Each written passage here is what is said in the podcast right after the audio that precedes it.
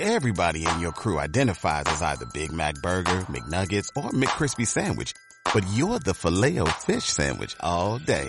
That crispy fish, that savory tartar sauce, that melty cheese, that pillowy bun. Yeah, you get it. Every time. And if you love the filet of fish, right now you can catch two of the classics you love for just $6. Limited time only. Price and participation may vary. Cannot be combined with any other offer. Single item at regular price. Ba da ba ba ba. A ver cómo os lo explico. Si todos aquellos que hayáis ido a una tienda de Apple o hayáis comprado un MacBook Pro de los nuevos, de los de este año, con el XDR Promotion a 120 Hz y hayáis visto ¡Oh! ¡Qué scroll! ¡Qué magia de scroll que hace! Soy más tonto que pegarle un padre. os ilumina la magia, os ilumina el polvo de hadas, os echan polvo de hadas en los ojitos, os hacen estrellitas y ya veis todo lo que Apple quiere y como Apple lo quiere y todo. Anda, que no he dicho yo por activa y por pasiva que sí que la pantalla es mejor, pero yo no veo, yo no veía mucha diferencia entre lo que yo tengo en el MacBook Pro de 16 pulgadas de la pantalla que sí que es mejor, se ve mejor. Pero no había esa gran diferencia, yo el scroll lo veía exactamente igual. Como decía, todo aquel que le haya parecido un scroll fantástico, todo aquel que haya visto diferencia, que haya notado diferencia, debería de sentarse consigo mismo y replantearse algunas cosas de su vida y de lo que los medios de comunicación y el marketing están haciendo con él. Con él no, contigo mismo. ¿Vale? Como habréis comprobado, esto lo estoy grabando desde el MacBook Pro. Estoy sentado en mi sillón de leer, eh, estoy grabando y, bueno, estoy... Aunque me he reído, bueno, me he reído porque es que es para reírse, ¿vale? Es para reírse, para morirse de risa, la verdad. Porque, bueno, no es para morirse de risa, ¿vale? Es para ponerse muy serio y no sé. Yo, si nos juntamos todos los que hemos comprado MacBook Pro y nos decidimos a devolverlos todos, pero todos. A ver, que yo devuelva a mi MacBook Pro no le, a Apple no le significa nada. Simplemente a mí me va poniendo cada vez, como cada vez compro más cosas y devuelvo más cosas porque no es lo que ellos anuncian, pues me va poniendo cada vez en la listita negra de que cuando vaya con una avería, en lugar de simplemente, hoy no se preocupe, señor Ontivero, le cambiamos el equipo, le damos un equipo de caja blanca en este mismo momento. No tiene ni que esperarse a que lo reparemos. Pues pasan de ahí a decir, bueno, es que la junta la trócola del diferencial de tal, usted tiene que demostrar, yo aquí esto, bueno, está justo en el límite, pero está dentro de los parámetros operativos, etcétera, etcétera, etcétera. Pero si todos los que hemos comprado un MacBook Pro, en este momento, mañana, o esta misma tarde iniciáramos el proceso de, devolución y los devolviéramos. ¿Por qué? Porque Apple anunció unas cosas que decían que iban en el Mac, pero no van.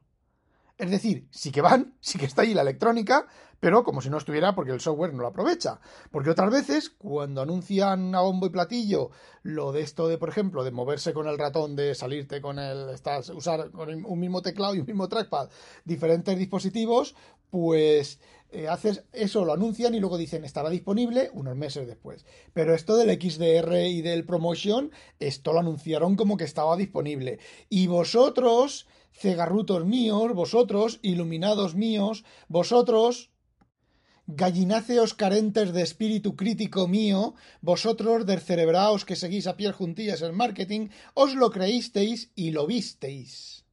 Lo peor de todo es que lo visteis. Y si no os gusta que os diga esto, pues tenéis dos tareas. Os desuscribís del podcast o me seguís escuchando, ¿vale? Esa es la primera tarea. Y la segunda tarea, que es la que a mí me gustaría, a mí me gustaría que hicierais, es que os sentarais a reflexionar. Bueno, vamos con otra cosa que me está poniendo que hoy me ha puesto de muy mala leche. Llevo cinco días con el iCloud Drive que no se sincronizan, no me aparecen en el Mac nuevo mis ficheros personales, ¿vale? Los de las aplicaciones, los de las carpetas de aplicaciones, que los llama library creo que es, o biblioteca, eso sí, eso es una hora, en una hora y media, aparecen con los ficheros dentro, pero mis ficheros personales no aparecen. Es como si alguien en Apple tuviera que activar alguna clave o añadir algo, o un servidor estuviera cucú eh, por el tema de la encriptación. Sí que aparecen, aparecen, bueno, sí que aparecen, no aparecen, ¿vale? Aparecen cuando esto me pasa en un teléfono o en un iPad, aparecen como carpeta encrypted folder, carpeta encriptada y pasan días hasta que esa carpeta encriptada se desencripta y se coloca en mi equipo. Bueno, pues llevo ya cinco días, cinco putos días en los cuales mis ficheros no están disponibles. ¿Qué es lo que acabo de hacer hace un rato? Pues hace un rato he desactivado, he abierto ajustes, ¿vale? Eh, preferencias del sistema, vamos a hacerlo bien. Me he ido a mi Apple ID y he desactivado iCloud Drive en, este ordenador. He esperado un poquito, bueno, me ha dicho que se estaba sincronizando, que tenía que esperar, que tal. He dicho, no, no, no, no, no, no, no, no, no, bórralo todo y reinicia, ¿vale? Eh, una vez que he desactivado eso, he reiniciado el Mac y he vuelto a activar el iCloud Drive. Hará cosa, pues no sé, tres cuartos de hora o una hora o media hora, cosas así. De momento ahí está Setting Up iCloud Drive. Yo lo tengo todo en inglés, después de la experiencia aquella de la traducción, del problema de traducción de un programa que comía batería como si no hubiera un mañana, yo todo lo tengo en inglés en el Mac. Que por cierto, era lo mismo que hacía en Windows XP, porque las versiones, las, eh, los núcleos, bueno, las versiones de Windows XP en inglés salían antes que en español, porque, bueno, la manera que tenía el Windows XP de, de aceptar las traducciones, pues parece ser que no valía, no no, funcionaba el compilar el nuevo núcleo con el idioma cambiado. Eso en Windows 10 pues ya se, se, cambió. Y en las últimas versiones de XP creo que también.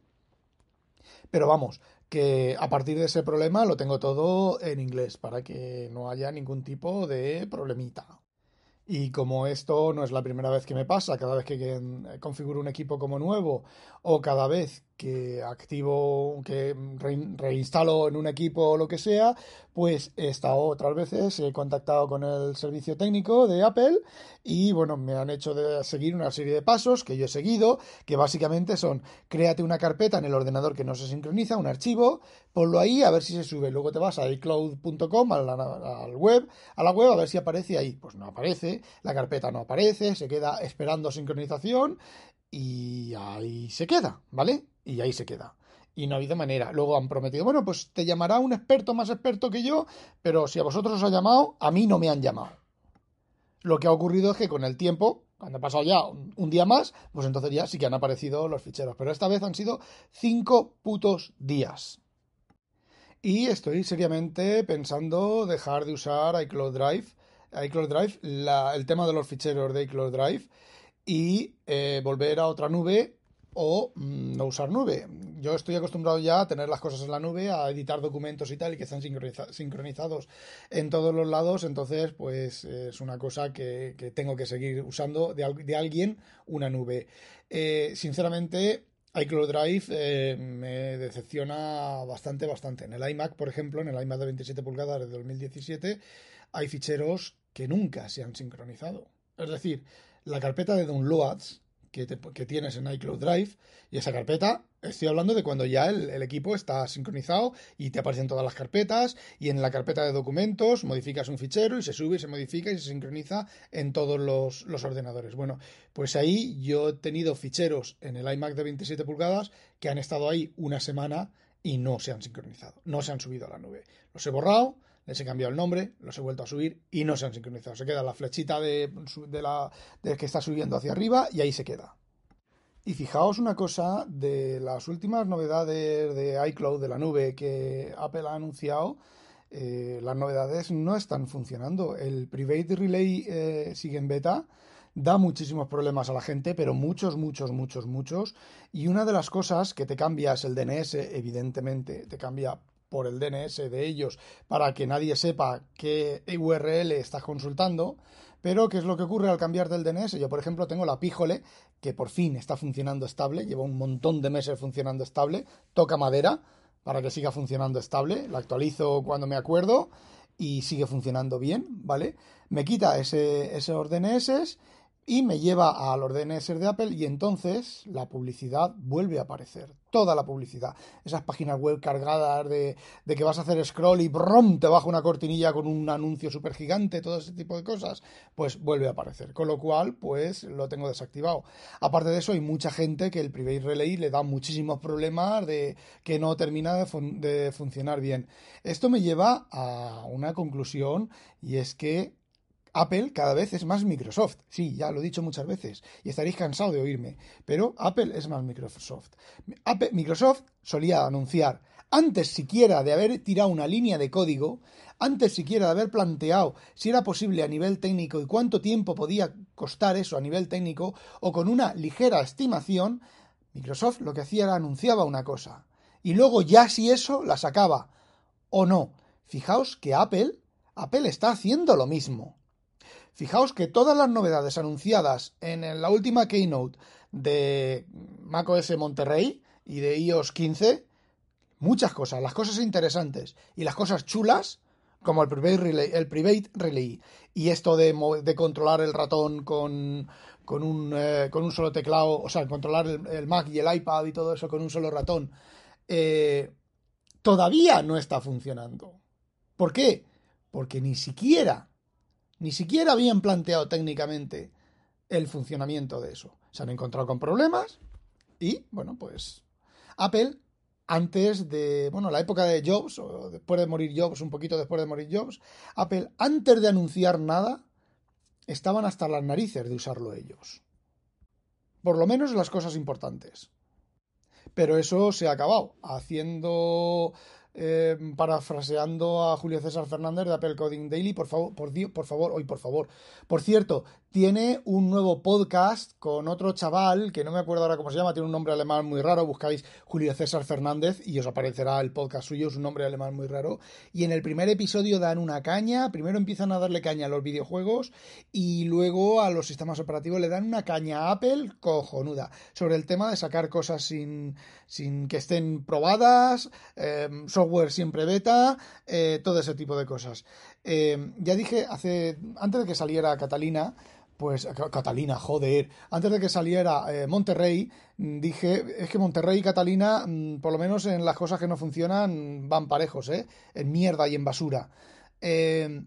dije, bueno, hasta que no salga, hasta que no salga la punto .1, no la, 0, la 12.01, sino hasta que no salga la 12 punto uno, no me lo instalo. Evidentemente en este equipo nuevo me lo tengo que instalar porque es la que viene, ¿vale?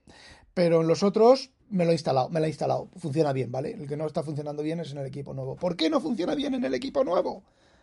Podéis imaginaroslo, imaginároslo, ¿no? Porque no está lo suficientemente probado.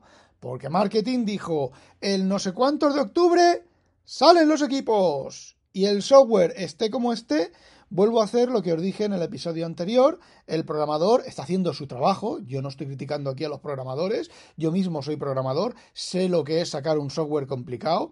Y si yo, con el software complicado que yo hago, ¿vale? Eso es el 1% del 1% del 1% de la complicación de los sistemas operativos y de todo esto. Me cuesta y hago las pifias que hago los programadores que están haciendo esto pues sería, será todavía peor. Y el tema de la integración y el tema de, la, de, de todo para que todo funcione. Entonces, yo al programador lo defiendo. El problema son Tim Cook y los managers y todos estos que deciden que sí, que salen a la calle con las caquitas. El programador está trabajando y está haciendo y tiene al manager encima, lo sé porque me ha pasado. No me ha pasado donde estoy ahora y cuando me ha pasado donde estoy ahora simplemente he dicho a mi jefe, oye, ¿estará? Cuando esté, y mi jefe eso lo ha entendido y lo entiende perfectamente, y lo pongo y me hago. Y o sea, me, me pongo, o sea, ya me he liado, vale.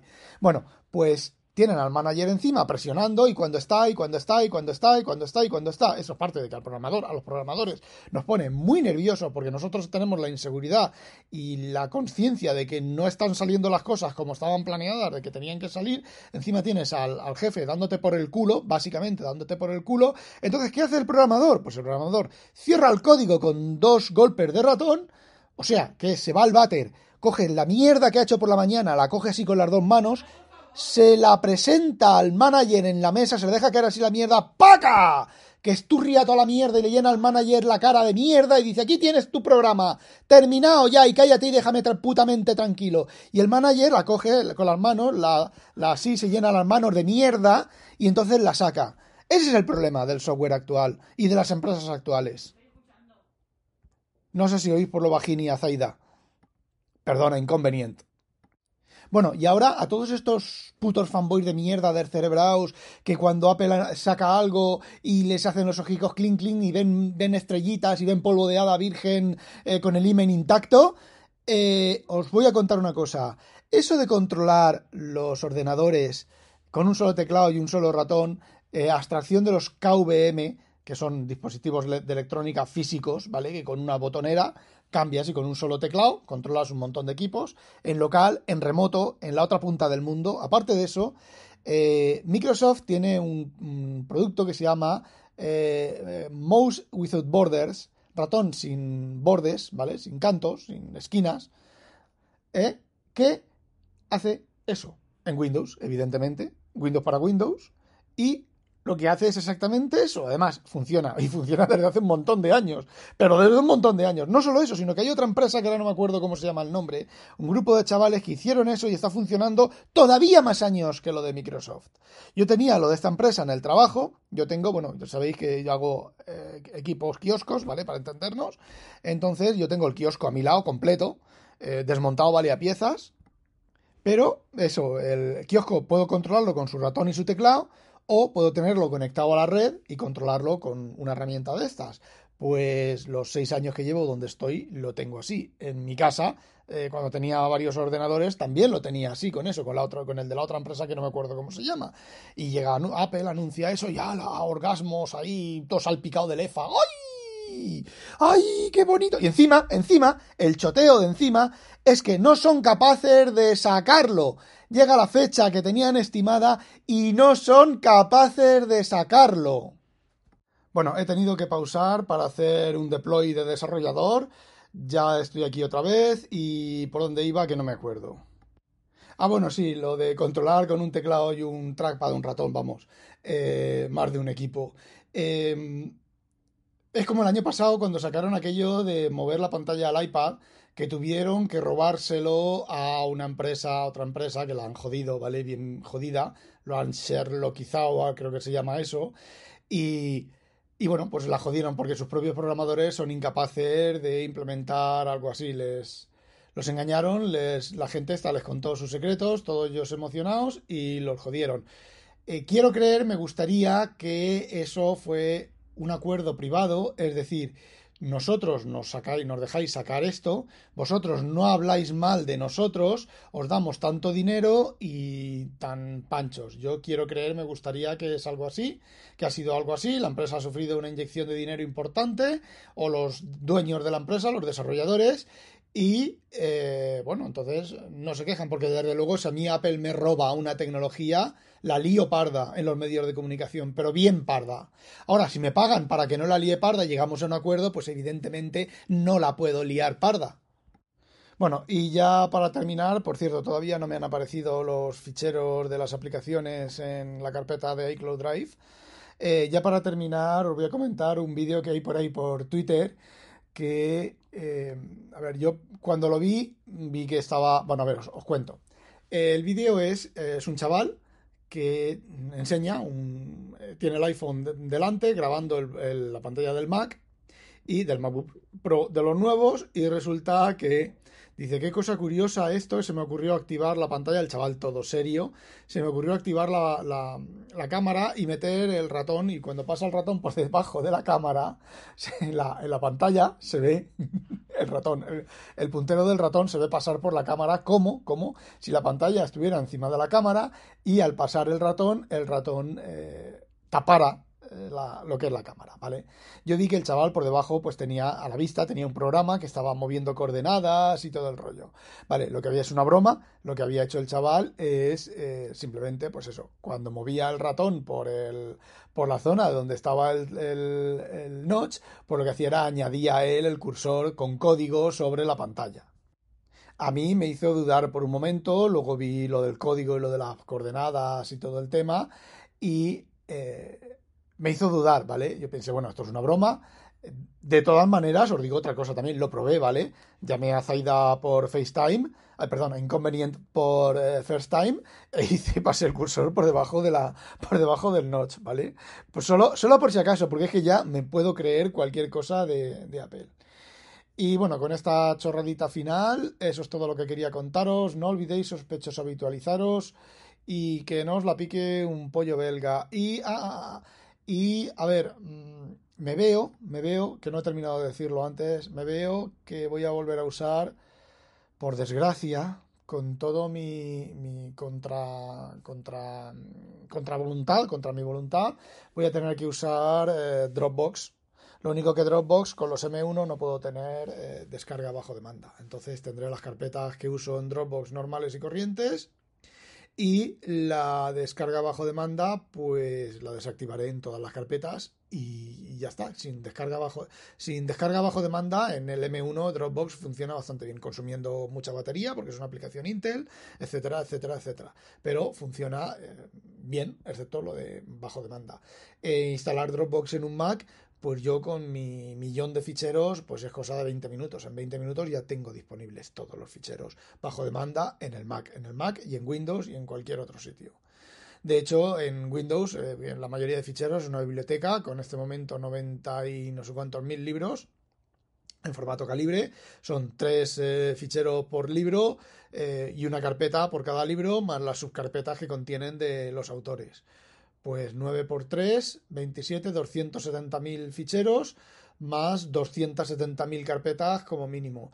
Pues eso me lo actualiza cuando hay un cambio, ¿vale? Cuando la sincronizo y la vuelvo a actualizar con, con, quien hace esa biblioteca, pues eh, tarda nada en sincronizarse. Lo hago desde Windows porque desde el Mac el plugin que actualiza la biblioteca no funciona, no termina de funcionar mal. O sea, bien, lo hago desde Windows. Intenté probarlo desde una máquina virtual, pero es mucho trajín, de ficheros para el sistema de emulación de ficheros de la máquina virtual y termina liando la parda. Así que enciendo el BTO, que es para casi lo único que lo enciendo, y hago, hago la sincronización. Me espero a que se sincronice en Dropbox y, y ya está.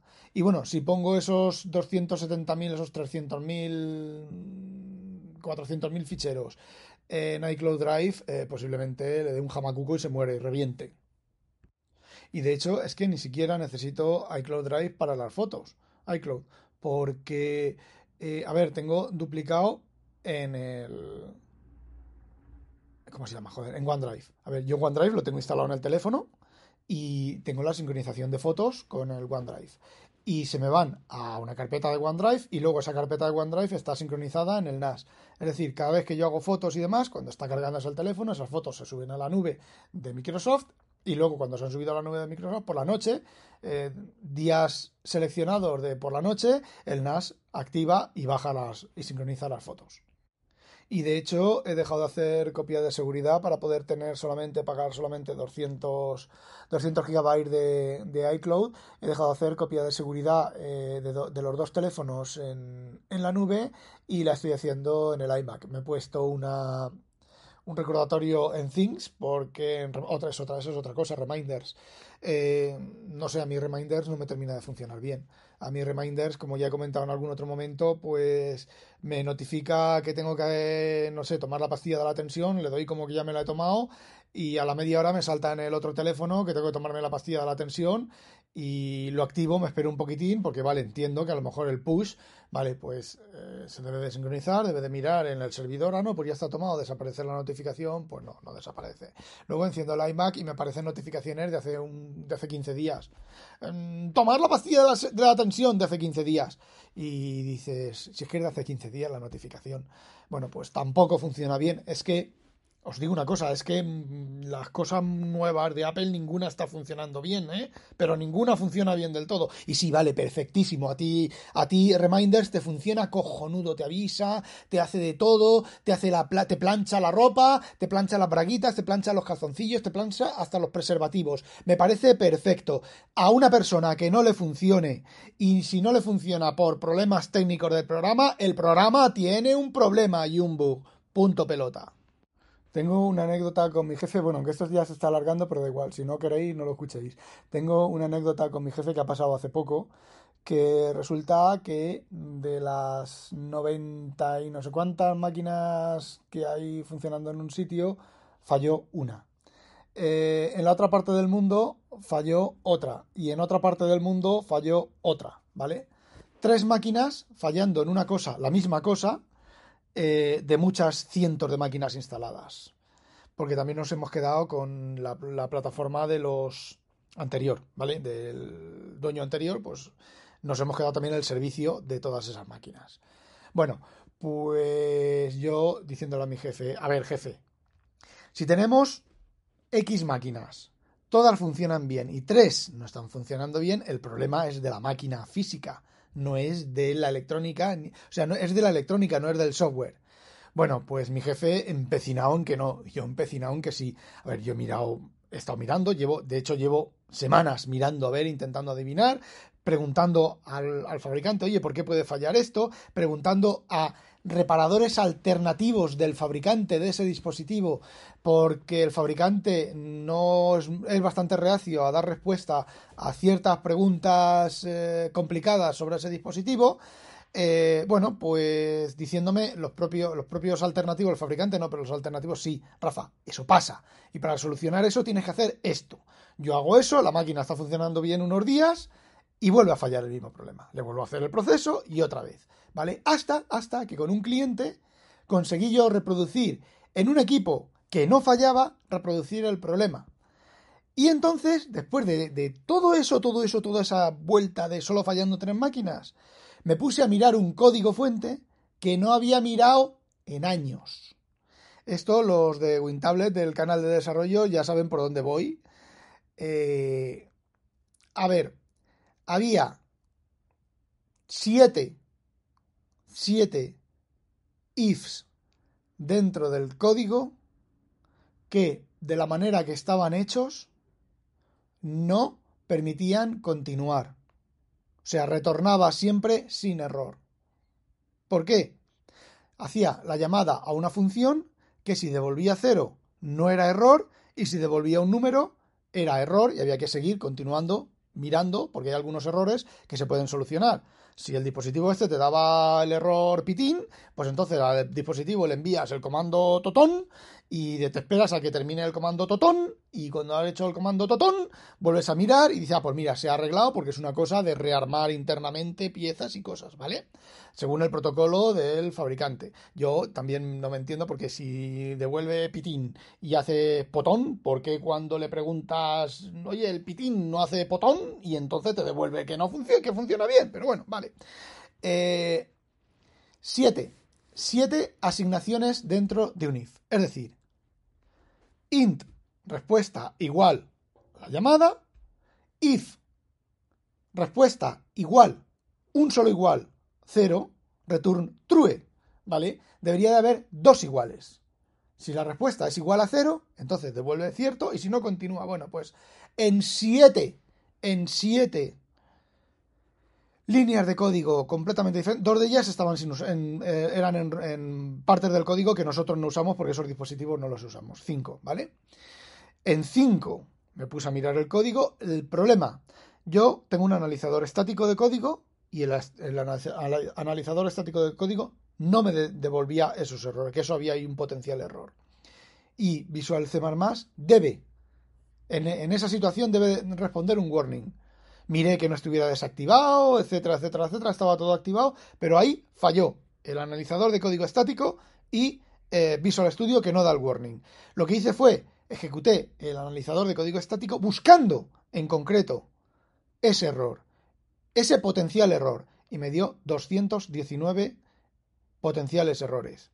Luego estuve mirando, de las 219, menos 7 eran eh, comparación dentro de un if. Es decir, tú abre paréntesis, abre paréntesis, resultado igual la llamada de la función, cerrar paréntesis, y entonces sí, igual, igual, cero. ¿Vale? Ahí sí que funciona bien. ¿Vale? Así la asignación está bien hecha. Entonces todos esos los miré uno a uno, los descarté todos porque era código así, además era código generado por un generador de código del año La Pera, o sea que es código del año La Pera, pero desde luego contacté con la empresa original del código y le dije, oye, he encontrado estas siete cosas, mirad vosotros en vuestro repositorio de código que tela marinera. No sé en qué va a quedar el código porque eso fue el jueves a última hora de la tarde, los encontré y los solucioné y recompilé, pero me parece que este lunes cuando ejecute ese código eh, va a ser un interesante lo que va a aparecer en ese, en ese programa. Estuve buscando, estuve mirando también eh, que el código ese eh, tiene muchos warnings desactivados. Eh, y bueno, estuve mirando que no había nada, nada más extraño. Pero tela marinera, tela marinera. Al final, si os fijáis, es un bug estúpido. Toda la mayoría de dispositivos, cuando están funcionando, fijaos, toda la mayoría de dispositivos cuando están funcionando, es muy infrecuente que en las partes del código devuelva error, con lo cual, si no devuelve error en esas partes del código, el programa sale por la función incorrecta, pero como no hay error, no hay ningún problema. Pero cuando da error, retorna que no hay problema, el programa sigue la ejecución como si no hubiera problema, y en esas tres máquinas, esos tres dispositivos que sí que están, estaban dando error, que realmente no era un error, ¿vale? Realmente era, pues bueno, si cuando devuelvo esto tienes que hacer esto otro para que el equipo funcione bien, pues no lo estaba haciendo. El equipo se quedaba sin funcionar, el programa seguía y acumulaba el problema hasta que, bueno, pues reventaba por otro lado y funcionaba mal. Fijaos, fijaos, pues ese tipo de cosas, con que le falle a un cliente, con que falle en un solo equipo, es, puede ser el problema. Si no encuentras el problema en el hardware, que nosotros no lo encontrábamos, ¿vale? El problema es software. Bueno, ahora sí, 30 minutos. No olvidéis sospechosos habitualizaros, que no la pique un pollo belga, a demonio. Y me cago en la puta madre del Timoteo Cocinillas.